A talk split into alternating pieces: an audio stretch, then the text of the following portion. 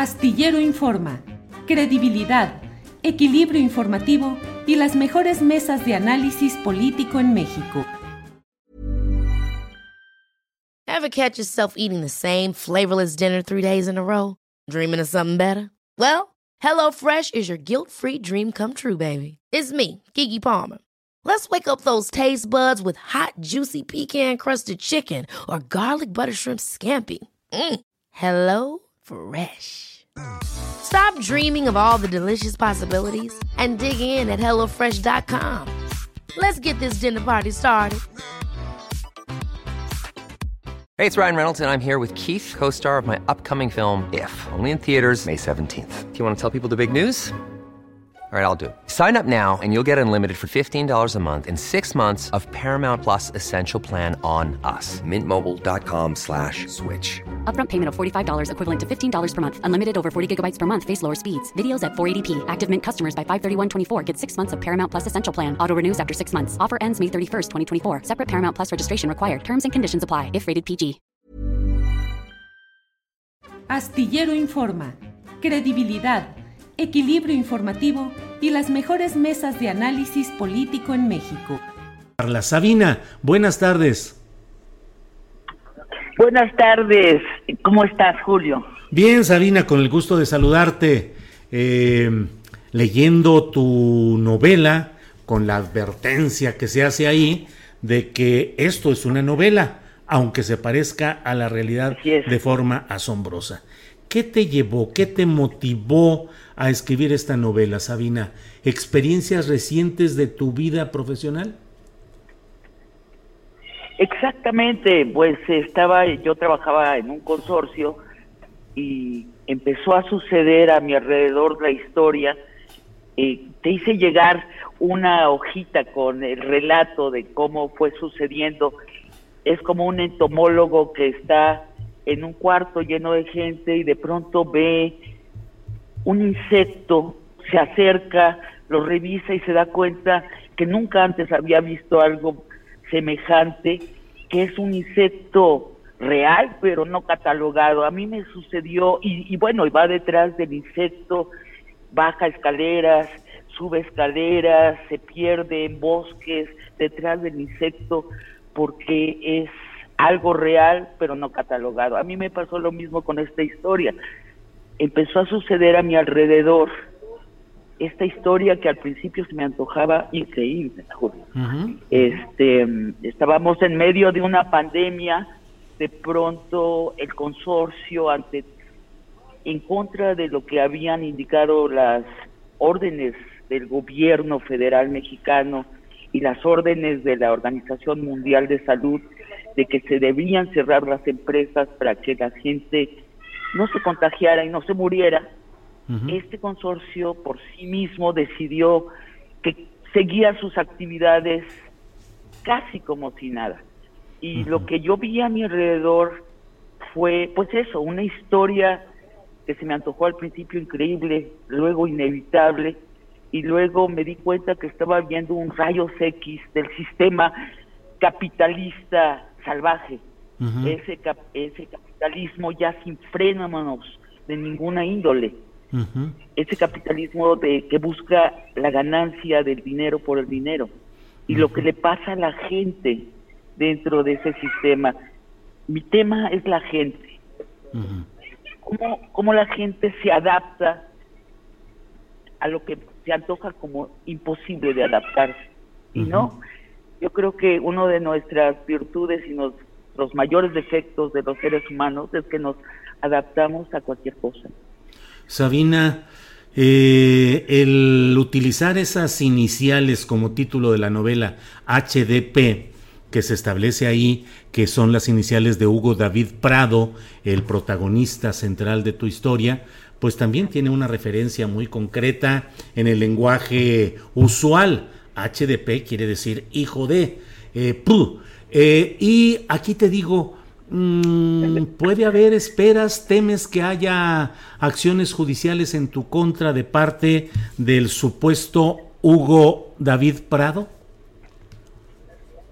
Pues espero que no sea el caso, digo, esta es una novela donde no aparece un solo nombre propio tomado de la realidad. Los personajes y los hechos están tomados de la realidad, pero no así los nombres propios. Por otra parte, es una novela que sí, el personaje central es HDP, oye, pero las consecuencias de las acciones de HDP se ramifican por toda una ciudad y van a, dar a lugares insospechados. Esto es una eh, historia que yo documenté, que perseguí, como te decía, como ese insecto, me llevó a muchos lugares eh, muy lejanos de HDP. No veo qué censura pondría él tener sobre una historia que fue documentada por mí y vivida por cientos de personas. Sabina, ¿se vale utilizar la ficción para documentar o relatar hechos reales que podrían ser utilizados o mencionados por la vía del periodismo riguroso? Es una excelente, excelente eh, pregunta. Como te decía, no hay nombres propios reales en la historia, ni un solo nombre propio real, pero los hechos y las personas de esta historia están basados en hechos y personas reales. Es decir, es una novela documentada en la realidad. ¿Por qué elegir la ficción para contar esta historia? ¿Por qué, como dices tú, bien no haber hecho un reportaje periodístico? Te contesto en breve y si me permites después eh, con más largueza, porque mi tema es la mente y los sistemas nerviosos de las personas cuyas historias narro. Y déjame detenerme un poco en, en esto, en la técnica de la novela. Para escribir esta novela yo fui a oficinas, a hoteles, a salas de juntas, a foros de televisión, hablé con afanadoras, con sus familias, con ejecutivos, con oficinistas. E, Emilio Solá inventó este género de novela eh, que se cuenta a través de la ficción, pero con gran documentación.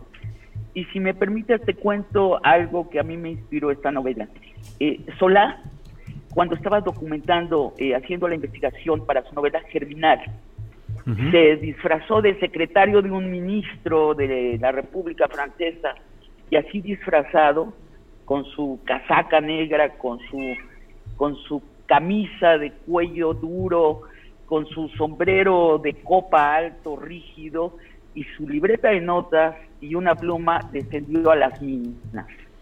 Y un día estaba sola y con los mineros que le servían de guía 50 metros bajo el piso, dentro de una mina, cuando Solá notó a uno de estos caballos grandotes que se usan en el campo para los trabajos pesados, vio al caballote jalando un trineo repleto de carbón por un túnel largo y preguntó, ¿cómo meten acá diario al caballo? Y todo el mundo, los mineros, se empezaron a reír y creyeron que Solá estaba bromeando. Entonces se dieron cuenta que no, que Solá no entendía lo que para ellos era obvio, que cada, que ese caballo había entrado una sola vez a la mina cuando era un bebé en una canastilla y allí estaba desde entonces creciendo ciego. Y allí iba a morirse ciego. Bueno, cuando Solá lo escribe en Germinar, no hace ningún comentario, pero tú como lector entiendes todo el sistema de explotación de las minas. Bueno, yo creo que narro una historia con muy pocos comentarios de mi parte, que captura algo más que un incidente que sucedió hace poco en México y por eso lo narro. Creo que esta historia muestra el sistema en que muchos hemos sido educados para trabajar, donde se nos va la vida trabajando, ascendiendo de un puesto a otro, hasta que nos morimos y nunca haber visto otra posibilidad fuera de este sistema. Yo quisiera imaginarme que los lectores y las lectoras van a reconocer en esta historia su propia vida, y van a querer escapar de un sistema así. Sabina, en, el, en la portada dices que este dueño de una televisora, de un banco y de un conglomerado de empresas ahora está considerando comprarse la presidencia de un país. Este personaje de tu novela, ¿de veras crees que está considerando comprarse la presidencia de un país? Este, lo intuyo, veremos, está muy cerca, los hechos que lo, lo develarán están muy cerca. Este, yo creo que lo que pasó con HDP y con otros empresarios en nuestro país, y debo también aclararlo, otros en el mundo, es decir, no son muchos los que hicieron lo mismo, que dejaron abiertas sus empresas, no son muchos en número, pero sí es un porcentaje de ese punto 0,1% que detenta en la tercera parte de la riqueza del mundo. Y ese porcentaje, pequeñísimo, pero riquísimo, este experimentó algo que no había experimentado, que es trascender al poder político. Eso es lo que lo que ellos se dieron cuenta. En Estados Unidos salió sucedió con Jeff Bezos. Jeff Bezos no no cerró Amazon y la gente se estaba infectando en Amazon y no pasó nada. Elon Musk quería mandar un cohete a la a la eh, estación espacial internacional en su ruta para llegar algún día a Marte y no cerró sus empresas, sus fábricas, no aplazó el lanzamiento y gente se contagió y murió y no pasó nada. Y así podemos ir país por país. En Italia, en la zona de Bérgamo, fue una masacre, fue un moridero Bérgamo, porque los grandes empresarios de Bérgamo se dieron cuenta que tenían la oportunidad de su vida para hacer dinero, porque el resto, la mayoría de las empresas de Europa estaban cerradas por la pandemia y ellos podían rebasar al poder político local y quedarse abierto trabajando y supliendo la demanda de todo el continente. Y se hicieron riquísimos. Bueno, esta historia que yo cuento creo que es una historia icónica de nuestro momento. Sabina, debo decirte lo que en el chat y en algunos otros comentarios he leído. Hay quienes dicen que tu postura es um, una postura mal agradecida con la empresa que te dio una oportunidad de desarrollo profesional y de ganancia económica durante mucho tiempo. Te lo digo porque ahí está esa, ese planteamiento y tú misma lo habrás visto en las redes. Sí, es el tipo, es este idea de que cuando tú recibes un cheque eres el esclavo del que firma el cheque. Yo nunca he pensado eso ni, ni, ni a la gente que yo le pago, porque yo tengo una pequeña empresa de producción eh, de teatro, de cine y televisión, nunca he pensado que nadie es mi esclavo, ni nunca me he sentido esclava de absolutamente nadie. Entonces creo que esa gente que dice eso haría bien en pararse ante el espejo y preguntarse si sus valores son dignos consigo mismos. Sabina, eh, ¿qué parte de la novela te costó más trabajo? Te digo como periodista que el ir narrando hechos en este México tan cambiante, la verdad es que es muy difícil tener la perspectiva y el aliento de largo plazo. Ya le hice hasta comercial el programa de, televisión de largo aliento, este, mm, para poder fijar un punto de partida y tratar de entender las consecuencias, porque cambian mucho las cosas, cambian mucho las perspectivas. ¿Qué te costó más trabajo? ¿Qué perspectiva te costó más trabajo ubicar? Claro, la nobleza de, de la novela Hey, it's Danny Pellegrino from Everything Iconic. Ready to upgrade your style game without blowing your budget? Check out Quince. They've got all the good stuff shirts and polos, activewear, and fine leather goods, all at 50 to 80% less than other high end brands. And the best part? They're all about safe, ethical, and responsible manufacturing. Get that luxury vibe without the luxury price tag. Hit up quince.com slash upgrade for free shipping and 365 day returns on your next order. That's quince.com slash upgrade. Hey, it's Ryan Reynolds, and I'm here with Keith, co star of my upcoming film, If, only in theaters, May 17th. Do you want to tell people the big news?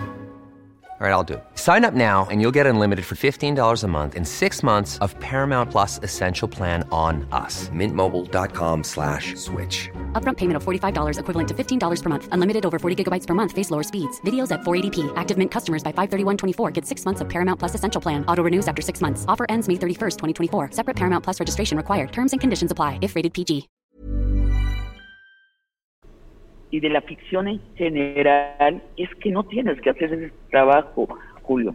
Tú no estás haciendo ensayo político, tú narras, narras, narras, narras y seguramente la narración en manos de un lector trascenderá tu narración, es decir, sacará conclusiones a partir de, de ello. Y claro, leer esta novela ahora mismo es distinto será distinto que leerla en cinco años o en 20, espero que alguien la lea en 20, que todavía sienta curiosidad de leerla en 20 años. Por supuesto, eh, no, no, no, mm, me costó mucho trabajo la novela porque es un tono dificultoso físicamente en el sentido que es una tragicomedia. No sé si te pasó a ti, pero yo me reía cuando la escribía y sufría mucho. Y sufría mucho porque los elementos, o sea, el, el, tema, esta, este miedo a la muerte y este miedo a la muerte, tener que decidir entre tu muerte física y tu muerte de hambre, pues es una tragicomedia muy pesada, muy pesada, ¿no? Lo que se narra allí. Sabina, en términos personales, no necesariamente intelectuales, sino personales, de gusto y de expresión. Eh, ¿Dónde te sientes más a gusto? ¿En la dramaturgia, en la novela, en los artículos de opinión, en la conducción de programas de televisión? ¿Dónde te sientes más a gusto personalmente? En, la ficción. Mira, eh, te, digo cómo entré yo a esto que borda con, bordea con el periodismo. Yo me di cuenta en cierto momento que la imaginación de un novelista será siempre derrotada por la primera plana del día siguiente de un periódico. Y pertenezco a una generación que sacó como conclusión de ello que había que fugarse a los sueños, a las, como decía Borges, a las ficciones. Cerrar los ojos y soñar. Bueno, otros novelistas de mi generación y otros artistas en general sacamos la conclusión contraria, que debemos meternos en la realidad más profundo, con mayor paciencia que un periodista y con mayor sensibilidad también que un periodista para registrar no solo las superficies de los eventos, sino los sistemas nerviosos de la realidad, los sistemas nerviosos de las personas y de los sistemas de la realidad. Y en ese punto inicia una dimensión donde ya lo que narras no es sólido, es vaporoso, es eléctrico, son emociones, son penas, son alegrías. Yo estoy en ese registro, siempre lo he estado, y en mis artículos de opinión, si no está ese elemento humano de sentir la carne y hueso de las personas a las que me refiero, no me siento satisfecha.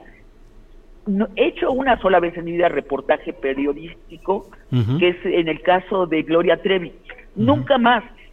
Yo muy claramente respeto, tú sabes cuánto respeto al periodismo duro, este, ese que va a los hechos, los captura y los redacta, que son tres artes, artes distintas y muy difíciles cada una de ellas ir a los hechos, capturarlo y redactarlo.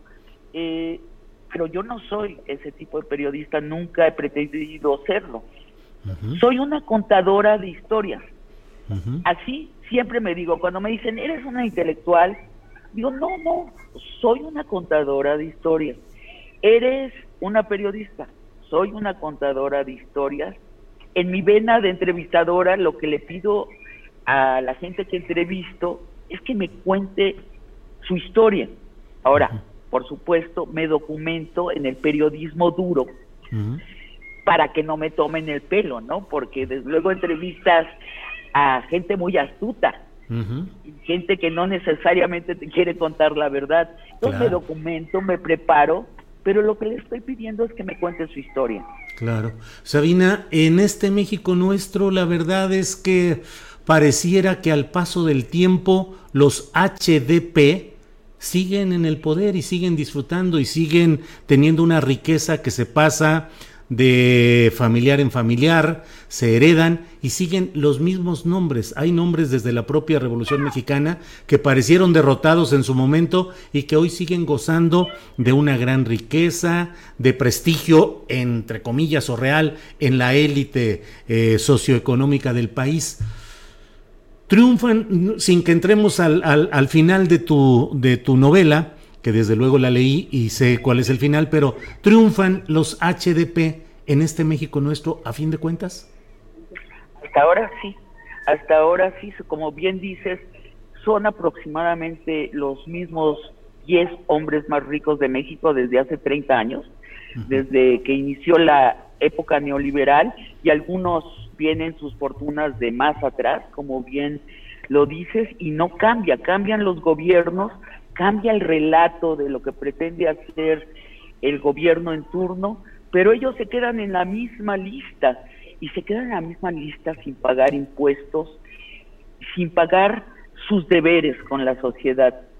No, yo creo, Julio, y creo que lo transmite la novela, que el capitalismo tal y como lo conocemos en México ha vaciado de sentido a nuestra sociedad. Ya como si fuera ácido, el dinero ha entrado a cada uno de los valores humanistas que pretendemos tener y los ha quemado.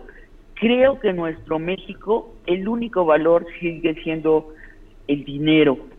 Estamos luchando contra eso los que vemos el mundo como un proceso que puede cambiar. Pero no, no hemos ganado, la verdad es que no hemos ganado y por eso al final de la novela yo abro otra puerta hacia una realidad donde no existen estos sistemas piramidales en cuya cima está un HDP.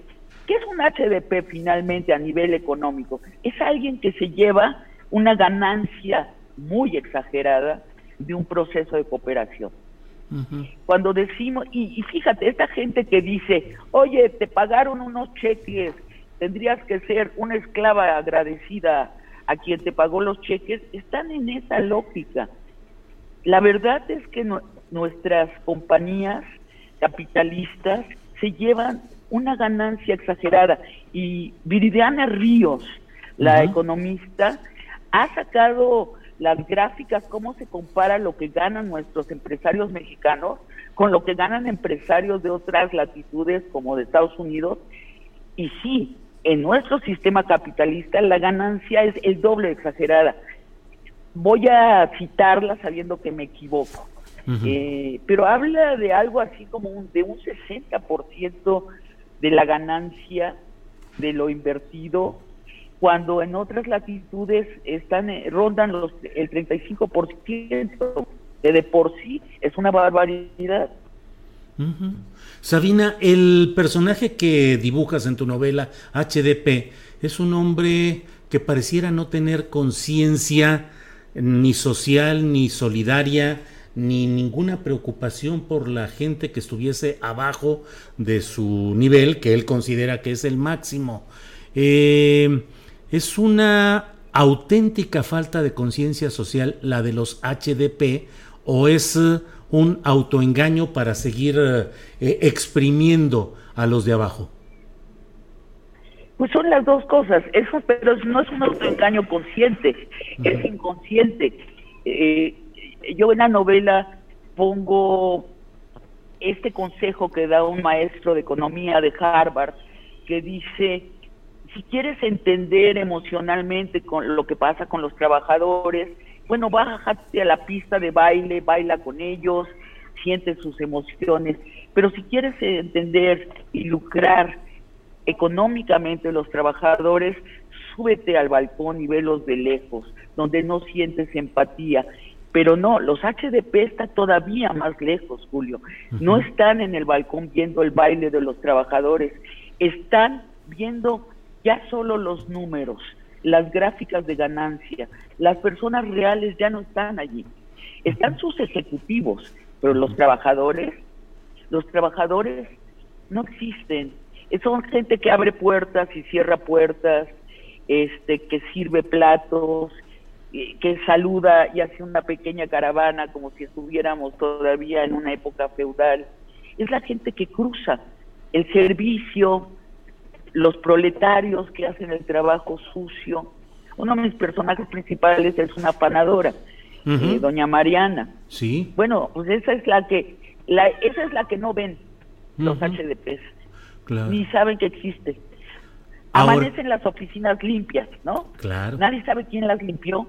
Claro. Sabina, eh, mencionas a algunos eh, personajes en tu novela que son muy sugerentes y llevan a personajes de la vida real. Hablas del jefe de seguridad del grupo Alfa, así llamado, Palomino, que pues fue un hombre que estuvo al servicio policiaco en, en años anteriores y ahora sería el jefe de seguridad de ahí. Hablas del juez Pardo, pues eh, hay algunos magistrados eh, eh, o ministros y hablas del gordo Medrano, eh, que bueno, pues eh, es ese intelectual que está siempre presto para convertir en frases o en escritos supuestamente deslumbrantes, intelectuales, muy elaborados, lo que el patrón le ordena, es decir, es un servicial, eh, es un servir ante las indicaciones que da el patrón. Son personajes que creo yo, al menos yo lo leí, ubicando esos nombres con personajes de la vida real no te culpo, no te culpo, este, sí, por supuesto. Son reales y además creo que son icónicos. Esa es mi pretensión. Es decir, creo que también es aplicable a otros, en el caso de Medrano, a otros serviciales de la retórica de los HP, ¿no? Los HTP dicen, este pendejo ya, córrelo. Y eso se traduce este el ciclo en la empresa ha eh, terminado, esperamos que pronto eh, tengamos otra oportunidad de que colabores con nosotros, ¿no? E, es, esta traducción de los intermediarios del HDP, esta intermediación para dar una cara más humana a lo que es muy brutal y lo vemos en nuestra prensa reflejado, incluso por serviciales, inconscientemente serviciales, que no saben que están siendo serviciales, pero eso es lo que están haciendo, traducir cosas muy brutales a un lenguaje más mullido. Claro. Sabina, pues ha sido un placer leer eh, la novela que amablemente eh, me, hiciste llegar, la editorial Planeta la publica y bueno, pues espero que tenga la lectura adecuada de quienes quieran asomarse a la historia de los HDP eh, simbolizados en este caso en Hugo David Prado, personaje ficticio, aunque con gran conexión y asidera con la realidad mexicana, que nos ofrece Sabina Berman. Así es que Sabina, a reserva de lo que quisieras agregar, por mi parte muy agradecido de poder platicar contigo sobre esta novela tuya. Julio, muchas gracias por tu lectura de la novela y por esta conversación. Al contrario, Sabina, muchas gracias y seguimos en contacto. Hasta luego, Sabina Berman. Para que te enteres del próximo noticiero, suscríbete y dale follow en Apple, Spotify, Amazon Music, Google o donde sea que escuches podcast. Te invitamos a visitar nuestra página julioastillero.com. Ever catch yourself eating the same flavorless dinner three days in a row? Dreaming of something better? Well, HelloFresh is your guilt-free dream come true, baby. It's me, Kiki Palmer. Let's wake up those taste buds with hot, juicy pecan-crusted chicken or garlic butter shrimp scampi. Mm. Hello Fresh. Stop dreaming of all the delicious possibilities and dig in at HelloFresh.com. Let's get this dinner party started. Hola, buenos días, mi pana. Buenos días, bienvenido a Sherwin Williams. ¡Ey! ¿Qué onda, compadre? ¿Qué onda? Ya tengo lista la pintura que ordenaste en el ProPlus app. Con más de 6.000 representantes en nuestras tiendas listos para atenderte en tu idioma y beneficios para contratistas que encontrarás en aliadopro.com. En Sherwin Williams somos el aliado del PRO.